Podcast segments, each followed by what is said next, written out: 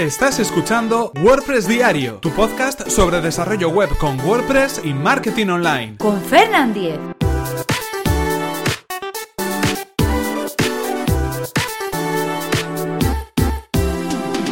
Jueves 14 de septiembre de 2017. ¿Cómo modificar la apariencia de la sección de categorías?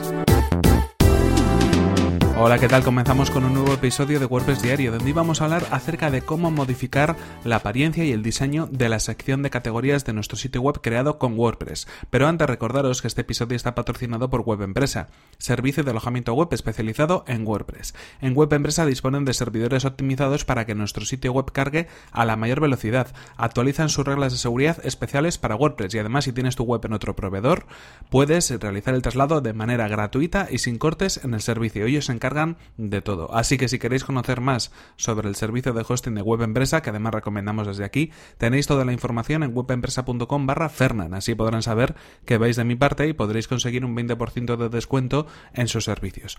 Y ahora sí continuamos con el tema que nos ocupa hoy, cómo modificar la apariencia, el diseño dentro de la sección de categorías de nuestro sitio web. En este caso, es una consulta que nos la trasladaba Rubén a través del correo electrónico y nos preguntaba, bueno, pues de alguna manera que eh, necesitaba modificar algunos elementos de la apariencia visual, del contenido, dentro de las categorías de su tema en WordPress. En este caso, pues veía que había elementos que estaban en otro tipo eh, de secciones o de páginas y que no aparecían en las categorías y quería de algún modo, pues, eh, modificar esa apariencia.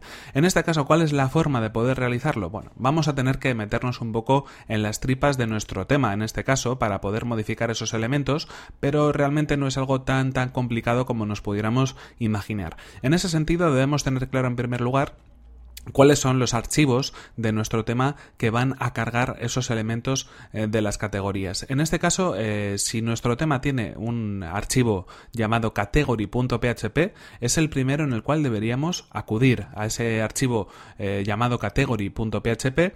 vamos a ver dentro de él pues toda la información, todo el código PHP que hace que de algún modo la información de las categorías se muestre cuando entramos en una URL que corresponde a una categoría. En este sentido, puede ser que nos encontremos con algunos archivos que no tienen ese archivo category.php.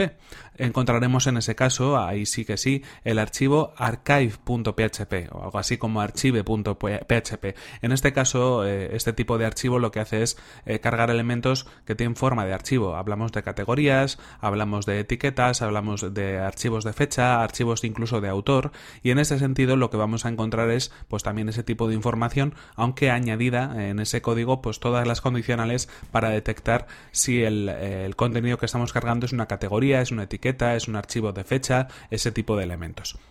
En este sentido, teniendo clara eh, cuál es el lugar donde debemos modificar el contenido o, cómo se muestra el contenido de nuestras páginas de categoría, ya podemos, eh, digamos, de alguna manera empezar. Aquí siempre vamos a hacer lo mismo, una copia de seguridad de ese archivo de ese category.php o de ese archive.php para que si hacemos algo que realmente no funciona del todo correctamente podamos volver atrás y podamos subir eh, de nuevo ese, ese, archivo que corresponde realmente a la versión original y que bueno va a hacer que se muestre correctamente el contenido. En ese sentido lo que tendríamos que hacer es revisar ese código en concreto y añadir allá donde corresponda pues lo que queramos añadir. Si tiene que ser eh, una llamada a un texto en concreto si tiene que ser una llamada a una imagen en concreto si tiene que ser un cambio en el orden en el que se muestran los contenidos, toda la información necesaria para que la apariencia, de algún modo, eh, que queramos eh, implementar, pues se pueda hacer a través de esa, de esa información. Esto va a ser un cambio automático en cuanto hagamos ese cambio en el archivo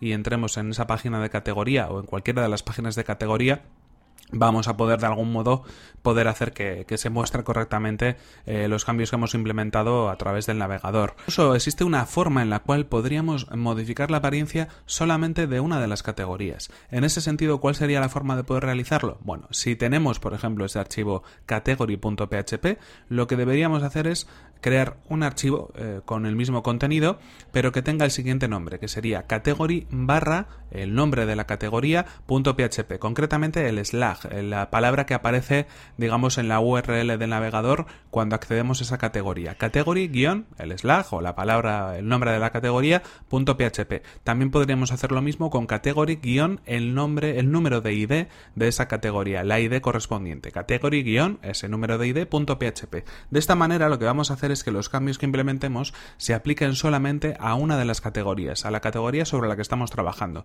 Quizás tenemos varias categorías en nuestro sitio web a la hora de mostrar ese tipo de contenido y queremos solamente que la apariencia se modifique en una de ellas, porque es una categoría especial de algún modo. Pues en este caso podemos personalizarlo añadiendo un nuevo archivo con ese, bueno, esa fórmula, ¿no? El nombre de category guion slash o guion id .php.